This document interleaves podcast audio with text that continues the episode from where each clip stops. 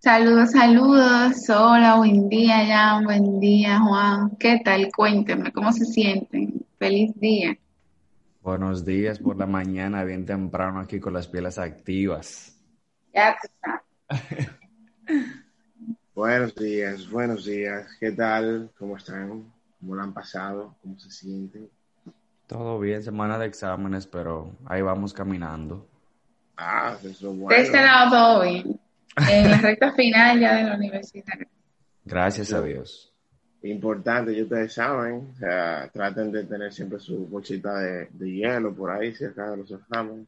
Claro. Su agüita para que no se le funde el cerebro. O sea. ay, ay, ay. Bien importante. Bueno, chicos, sean bienvenidos una vez más a este que es su podcast Vidas a Correr, un podcast que tiene la finalidad de abordar la realidad juvenil, siempre con una mirada cristiana, fresca y sobre todo sincera. Así que, Jam, dale para allá. Bueno, people, hoy vamos a tocar un tema muy interesante, realmente, eh, y es, chan, chan, chan, chan, El tema de hoy vamos a, que vamos a tratar es... de música, es de música, porque tú dices chan, chan, chan, chan. No, tú sabes que hay que darle como una cosa spicy, una emoción antes de decir el tema. Su intro, su intro. Pero, claro. pero con chan, chan, chan, chan. Pero chan, chan, chan, chan. Chan, chan, chan, chan. El tema de hoy ah, es el de tambores. Claro, ya lo tiene todo. Yo pensé que era cha, cha, cha. No, no, no. Es de, de, de emoción, tú sabes. Oye, el tema es mi yo de niño versus mi yo de adulto. Es un tema muy interesante donde nos vamos a cuestionar algunas cositas, ver cómo, cómo ha evolucionado nuestras vidas, esos sueños que nosotros teníamos de niño. Entonces, realmente es mucho, porque uno de niños hace muchas expectativas de que cómo uno se imagina la vida cuando, cuando uno sea grande, que si los sueños, que si las metas, en el trayecto todo va cambiando de orden, porque cuando uno va creciendo, como que la mentalidad cambia. Entonces, dígame, Juan y Kiara, ¿cuáles son sus experiencias de niños? ¿Qué querían ser cuando fueran adultos? De se digan, ¿qué es lo que? Eh, de experiencia de niña, yo recuerdo muchísimo eh, como la interacción con mi hermano. O sea, yo creo que esa fue la, mejor etapa de mi vida. Bueno, ahora no estoy con él porque ya él creció y, está casado. Entonces, yo sí recuerdo mucho eso. O sea, mi hermano, mi hermana, somos, yo soy la menor de tres hermanos. Mi hermana y yo siempre hacíamos todo lo que decía mi hermana. Mi hermana decía iglesia, nuestra decía mamá. Y también yo recuerdo mucho de mi niñez que algo que fue algo que me marcó y no lo puedo olvidar es que a mí me dio, chicos, muchísimo trabajo para aprender a leer. Yo creo que esa fue una de las peores etapas de mi vida, porque yo no, yo, y yo no soy mala estudiante, o sea, a mí me va bien académicamente, ahora incluso después entré a un, curso de lectura que hace en el colegio, pero a mí me dio, yo creo que en el aula todo el mundo sabía leer, pero a mí me dio muchísimo trabajo aprender a leer. Y nunca, siempre mi mamá eh, muy, muy protectora, o sea, yo no recuerdo eh, que mami no dejaba hacer muchas cosas. Y yo recuerdo que mi abuelo, él tenía una enfermedad, o sea, era, era cutánea, y él me decía que yo lo, yo lo, cuidaba, le, lo curaba y cosas, todo. Entonces, yo decía que yo quería ser podóloga esos médicos que se encargan de eso eh, respecto a la enfermedad que tenía mi abuelo. O sea, y realmente yo en mi estado natural ahora, o sea, después, de, después del segundo y tercer bachiller, yo me empecé a cuestionar más eso de mi vocación en cuanto a lo académico. Y realmente yo, y ahora, o sea, yo odio la medicina. Yo no puedo, yo no puedo interactuar con eso. O sea, yo no, yo detesto eso. Yo jamás, en, mi otra vida, ni en mi otra vida yo decidiría ser doctora, porque yo eso no va conmigo, eso, no me gusta. eso no me gusta, no lo tolero, o sea, que hay muchas, muchísimas cosas que, que, no, que, no, que no van conmigo, ver sangre, todo eso, o sea, no. Bajo ninguna circunstancia, amo el servicio, me gusta ayudar a la gente, pero ese no es mi lugar. Y yo de verdad, y después como de tercero, así, yo fui identificando que lo mío era eh, eso de, de lidiar con con números y así mismo con la gente, y el mismo llamado del servicio, con tantos indicadores sociales que nos aturden a nosotros en el país. Cierta cosa yo decidí, bueno, pues economía, y así, y hasta ahora me fascina mi carrera y es la que me va conmigo y no me arrepiento. Chévere, chévere. Bueno, este, yo de niño realmente siempre fui muy apasionado a, la música, a la actuación. Eh, entonces yo creo que eso es algo que desde pequeño tenía... ¿Eh? Sigue ahí la... No, mira, eso, eso siempre estuvo muy latente. Yo cuando fui creciendo como que uno dice, bueno, como que la realidad, la vida y las cosas, y me fui por lo, eh, lo típico, entre comillas, ingeniería pero después el Señor me jaló por la oreja y eh, volví a caer de nuevo en, todo eso de la música. ¿Y tú, Juan, qué dices? Bueno, yo, eh, escuchando a recordé también ese, proceso. Cuando yo estaba en el colegio, la mayoría de mis compañeritos pensaba, o siempre tenían eso, todos los años me lo decían, que yo eh, tenía perfil de, de investigador, o sea, de, persona que iba a, estudiar una carrera como, como biología o ingeniería química o algún, algún tipo de carrera que tuviera eh, esa área de investigación y desarrollo. Y, bueno, y la cosa cambió mucho. Que yo de eso pasé a, a estudiar administración de empresas y a especializarme en estadística. Igualito, casi no hay diferencia. La vida cambia. Sí, y también, ahí va, Sí, y también eh, recuerdo que cuando niño yo era muy tímido. Y cuando llegué a la adolescencia, yo estudié en un politécnico, en un politécnico me conoció mucha gente. O sea, yo pasé de, de ser una persona que en el colegio casi no se conocía a, una persona que en el, en, el, bachillerato me conoció muchísimo, o por lo menos de, rostro me conocía, porque yo rendía muchísimo. Qué bien, o sea, eh, eso, esas cosas, esas habilidades, esos cambios, esas etapas también, a veces no cambia, realmente el bachiller cambia Chicos, ¿ustedes creen que a lo largo de ese proceso de crecimiento, de adolescencia, cómo ustedes fueron manteniendo ese sueño, esa llama que tenían? ¿Y oh. cómo creen que cambió esa mentalidad? O sea, ¿a qué se debe? O quizás ustedes hayan identificado eh, qué pasó con esa transición. Bueno, eh, eh, yo sí, como estaba diciendo ahorita, hace un ratito, em, a mí desde pequeño siempre me, ha llamado demasiado la música, pero cuando uno va creciendo y las influencias de, el colegio, de no, tú sabes que en el país, charla, charla, charla, em, yo estaba estudiando, de hecho, concienciar que Juan lo mencionó, yo estaba estudiando ingeniería química, era antes. Mm porque de por sí eh, siempre, he sido, siempre se me ha sido muy fácil eso de las ciencias naturales. Entonces me fui mucho por esa área, pero como que cuando me, vi en el camino dije, yo creo que esto no es tanto lo mío. Y le pregunté al Señor, como que, papá Dios, em, realmente yo quiero que tú me digas qué es lo que me va a dar plenitud en esta vida. Y yo siento como que desde ahí fue donde el Señor me dijo, yo quiero para ti eh, esos sueños que de pequeño yo te di. Y yo dije, bueno, señor, eh, en el país donde yo vivo es un poco complicado, pero si tú me dices, yo me voy a tirar.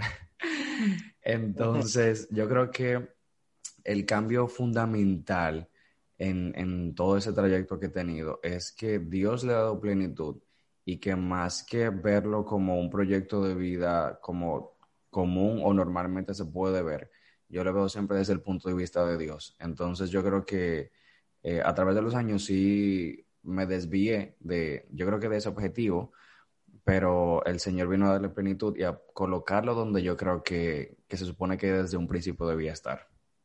Sabes que uno eh, pasa por, por la, ese proceso de ilusión. Eh, cuando uno es niño, esa, digamos, ese pensamiento sano, esa forma de mirar el mundo tan hermosa que uno tiene cuando es pequeño, eh, con los años se va perdiendo y uno eh, también va perdiendo esa ilusión y a veces eh, uno pasa por ese proceso de chocar con la realidad.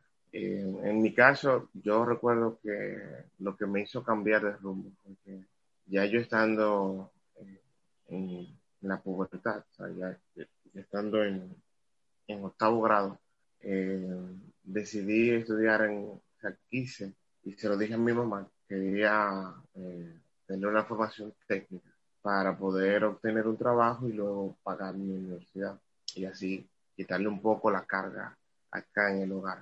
Y lo logré, o sea, esos fueron de los proyectos que me establecí y lo logré, pero cuando uno da esos pasos, uno nunca prevé que la carrera técnica que uno está tratando de, de seleccionar simplemente para poder eh, lograr otras metas. Uno se va como enamorando de esas cosas. Y, yo estudié eh, una carrera técnica de administración tributaria y ahí fue que me conocí el tema de la economía, el tema de la administración, de las finanzas, y eso como que me, me fue gustando. Y al final del día eso terminó eh, moldeando un poco esos sueños que yo tenía cuando pequeño y tomando otro rumbo, un rumbo muy diversiado, porque cuando tú eres bueno en ciencias, por ejemplo, como las, como las naturales, la cosa es como de, de ahí a la, a la, parte social es como muy relacionado, pero muy diferente. un cambio. Totalmente. Al igual que Juan, yo también vengo de, de, un colegio técnico y yo creo que esa etapa ahí Qué bueno que la, que la identificaste, Juan, porque yo no había caído ahí. Eso también como que te va moldeando. O sea, en segundo de bachiller, tener que elegir esa carrera técnica, te pone como que en el escenario de que algo tiene que depender de lo que tú estás haciendo ahora con lo que te trae el futuro. Entonces, ahí yo también elegí informática porque yo sabía que lo mío no iba a enfermería, yo sabía que ingeniería no, realmente eso de las medidas no me llamaba. Yo quería eh, llegar a la gente, darme a conocer, como que darme a conocer en el ámbito de que yo pueda educar también con, mi labor y contribuir positivamente a la sociedad con, con, ese tema que tanto aturde a la gente. Y desde mi realidad aquí en mi, en mi pueblo, yo lo vivía tanto, que esa es, la economía siempre ha sido como que ese problema ahí, y tanta como que desconocimiento que hay en algo que es tan primordial a veces para la sociedad, como que eso me llamó muchísimo la atención siendo adolescente. Y para mí era muy difícil porque para mi madre y toda mi familia era que yo me iba a. Iba a seguir la misma línea de mi, de mi hermana. O sea, que había que seguir como una metodología y yo decidí, como no, como no daban aquí ni, en tenía que irme hacia la capital. Entonces también como que en, esas, en ese transcurso de ver cómo cambió mi mentalidad, de cómo yo, en busca de eso que yo quería, me arriesgué. Yo creo que ahí también como que se cerraron etapas. Y esa idea errónea que yo tenía de que el mundo es, de que hay personas que siempre van a estar ahí, como que a medida que uno va cerrando esas etapas, creciendo, uno se van quedando tanto sueños que insípidos que uno tenía, personas y cosas que hay que pensar. Bárbaro, para que vean los caminos de la vida. Y, por ejemplo, este, ya con, con, con todos esos cambios y cómo ha ido marchando todo, ¿ustedes han hecho su proyecto de vida o cómo ven que, que se va cimentando con todas estas puertas y estos cambios que van dando? ¿Cómo, cómo lo ven más o menos? Bueno, eh, la parte del proyecto de vida es, es siempre un, un buen ejercicio yo recuerdo cuando entré en la carrera de administración, uno de en la cultura dominicana, la planificación, esa, esa, mirada hacia es muy difícil. Eh, y nosotros no tenemos esa cultura. son pocos los padres que se sientan con sus hijos a, conversar con ellos, proyectos de vida, qué ellos quieren hacer, qué quieren lograr, qué pasos quieren dar, eh, a interiorizar esas, esas cualidades, esas habilidades eh, que tienen sus hijos, son pocos los padres. En mi caso yo tuve la, el, gran apoyo de, los viejos míos, o sea, ellos siempre estuvieron ahí como acompañándonos y, siempre nos, nos, ponían a hacer eh, reflexiones sobre nuestros proyectos de vida. En esta etapa de, en la que yo estoy ahora, eh, ya mi proyecto de vida es un proyecto de vida individual. Ay, ay, ay. Ya yo tengo, exacto, ya yo tengo que fajarme con, con un proyecto de vida que es ya de la mano de mi esposa y pensando en, en mis hijos, ya la cosa cambia, o sea, ya es diferente. Pero cuando yo definí mi proyecto de vida, yo lo definí hasta este punto. O sea, después de este punto yo no veía, como que no era capaz de ver qué más. Ese qué más, qué, qué otras cosas tengo que, que hacer. O sea, uno se propone metas eh, de formación, o sea, una maestría, eh, hay gente que se propone cosas, yo, de temas viajes, eh, pero como que llega, uno llega a un punto en que uno se, se cuestiona mm, y después de esto, Pero hay que esperar a alcanzar ese, ese punto del proyecto de vida para entonces definir la otra parte del proyecto de vida. Muy de acuerdo, Profundo. Que, que, Dios bendiga a tus twins. Eh, yo creo que por mi parte, yo nunca pensé en mi proyecto de vida. Yo no sé si era que yo era muy ingenua o muy infantil todavía, pero llega, como les dije, bueno, ustedes saben que vengo de un colegio católico y era también de jesuitas, entonces desde primero de bachiller eh, te vienen hablando de lo que, de lo que, cómo te ves, cuál es tu vocación y todo eso, porque también está el tema de ella de la carrera técnica, entonces de primero tú tienes que ir definiendo cómo quieres irte moldeando. Entonces, eh, por mi parte, sí, nos, sí teníamos que hacer proyectos de vida en el colegio, como que estructurar cómo queríamos encaminarnos. Bueno, ahí también con ese empuje y también con una formación que recibí de fija, eh, fui como moldeando eso que quería para mí. O sea, en cuanto al proyecto de vida, ahí también yo pude descubrir cómo yo quería servir eh, tanto en mi gente, en la sociedad, yo, yo identifiqué esa, esa manera también. Creo que yo amo, o sea, yo adoro a los, a los, a los niños. Entonces yo también sentía desde, desde esa edad que me preguntaba un proyecto de vida, yo sí sentía, yo quería incluir eso también como que ciertas metas y ahí también fui identificando que el cumplimiento de ciertas metas te llevan a, otras personas, o sea, como que no solamente, mi proyecto de vida no solamente se acerca de mí, sino también de la gente que yo amo.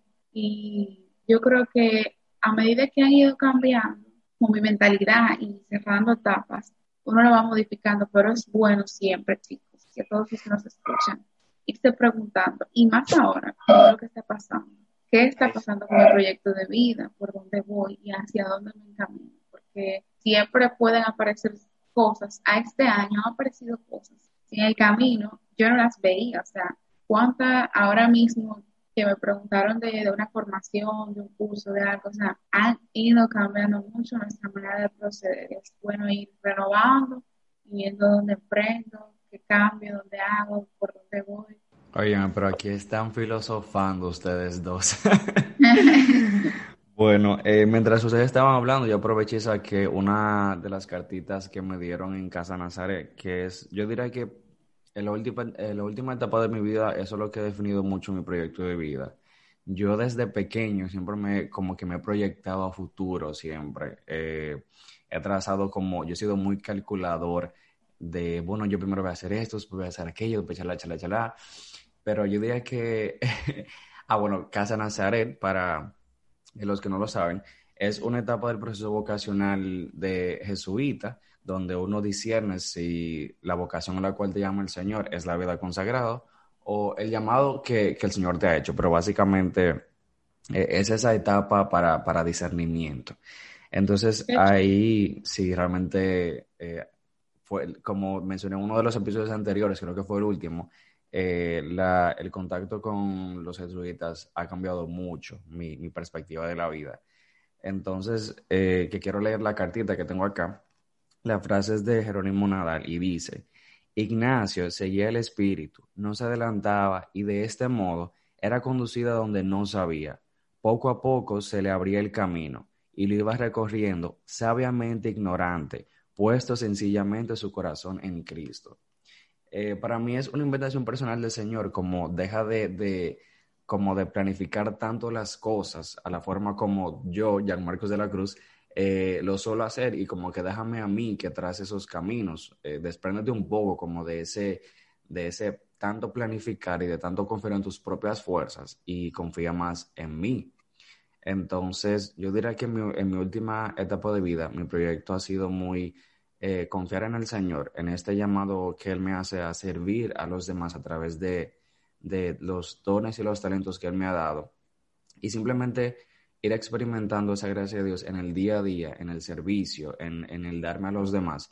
Y algo que me gustó mucho que, que, dijo Kiara es que yo he entendido también en esto de, de seguir los sueños que el Señor te da que no es tanto tú alcanzarlo, sino las personas que tú tienes a tu alrededor y para quién tú lo haces, que es para Dios y obviamente para el prójimo también, para llevar ese, ese fuego y esa palabra de Dios. Entonces yo diría que mi proyecto de vida se va cimentando poco a poco y como dice la frase de San Jerónimo, voy caminando día a día, paso a paso con el Señor y dejar que simplemente Él vaya construyendo las cosas poco a poco. Ah, bien.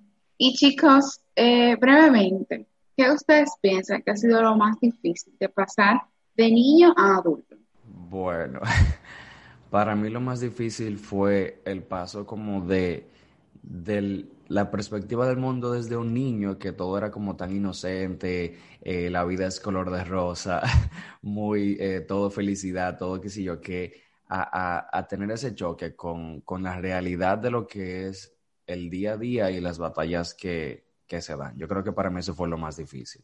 Para mí, lo más difícil fue darme cuenta eh, de que a mí yo de niño, yo le hubiese dicho muchas cosas cuando decía que quería ser grande, que quería crecer, que quería ser adulto. Esa, eso fue lo más difícil, darme cuenta que en verdad de niña yo eh, no hubiese querido ser adulto. Yo pensando que en el caso mío, lo más difícil fue darme por enterado que en ese momento, darme por enterado que yo ya estaba en, otra etapa, o sea, cuando crucé la niñez hacia la adolescencia, eh, ese, ese darse cuenta que estaba en otra etapa me, me golpeó fuerte, porque la, la, inocencia de un niño, la mirada que uno le da, es tan diferente. Entonces, cuando yo tú estás en la adolescencia, la realidad es otra. No solamente cambias tú, sino también cambia todo tu alrededor y, entonces hay como otros tipos de preocupaciones y otros tipos de cosas. Totalmente. y la adolescencia es toda una locura, pero eh, la niñez es muy bonita. Y yo creo que una de las cosas que más yo lucho por, por tenerla intacta es eh, la imaginación porque a mí me gusta escribir, o sea, me gusta, eh, me gusta escribir y cuando tú pierdes a veces la imaginación, pierdes un gran tesoro porque la imaginación va de manos de la creatividad y la creatividad, eh, ya sea en, en, el campo del arte, en el campo de las ciencias sociales, en, diferentes campos, la creatividad ayuda mucho para la resolución de problemas y también para la, la la creación. Entonces, eso es algo que de la, de la niñez yo no he querido perder, la, capacidad de imaginar para mantenerla en, ese deseo que tengo de algún día ya decir, sí, soy no, no, llega, está lejos todavía. Con Dios, amén. y nada, este, yo creo que ya para ir cerrando, sería bueno eh, sacar esas, esas conclusiones que, dijo Juan, que al final el hecho de crecer no significa tener que dejar esa, esa esperanza y esas cosas que, que de niño llevábamos. Simplemente dejar que Dios le dé plenitud a, a esa inocencia, a esa chispa, a esa esperanza y que nuestro yo adulto pueda seguir teniéndolas, obviamente ya de forma madura, pero nunca dejando esa, yo diría que esa luz, esa luz atrás y preguntarnos si, si nuestro niño interior será orgulloso de quienes somos hoy y poco a poco de la mano con Dios alcanzarlo. Y nada, un episodio que, que, ha tocado mucho nuestros corazones, nos ha traído muchas cosas, pero lamentablemente ya hemos llegado a nuestro final, así que vamos a pasar con las pastillitas de fe.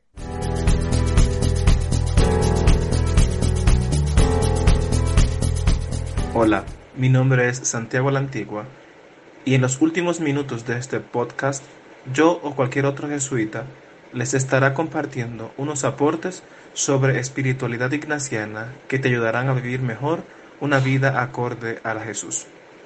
En la pastillita de fe del día de hoy hablaremos sobre mi yo niño versus mi yo de adulto. Cuando uno está pequeño, el mundo y todo nuestro alrededor gira en torno a mí. Usualmente no hay nada más allá de mis deseos, de lo que yo quiero, de lo que me gusta. Lo más normal es pensar exclusivamente en mí. De hecho, nuestros padres y familiares están completamente volcados hacia nuestro cuidado. Según pasan los años, el niño va aprendiendo que no todo es él, que en el mundo hay más personas y además que esas personas tienen otras prioridades, que la familia tiene otras actividades más allá del cuidado suyo, que tienen sus propios amigos, en fin, que ya no es el centro de la atención de los demás. Con la vida de adulto, sin embargo, el ser humano ha debido entender que es parte de una sociedad, contrario a lo que piensa el niño, que sus sueños son suyos, que sus metas son suyos, pero que no puede imponérselos a nadie más. Un adulto, en el mejor de los casos, es un ser humano consciente de sus derechos y de sus deberes para consigo mismo y con los demás, porque es un ser humano en sociedad, no vive solo, no está aislado, por tanto tiene un compromiso con los demás.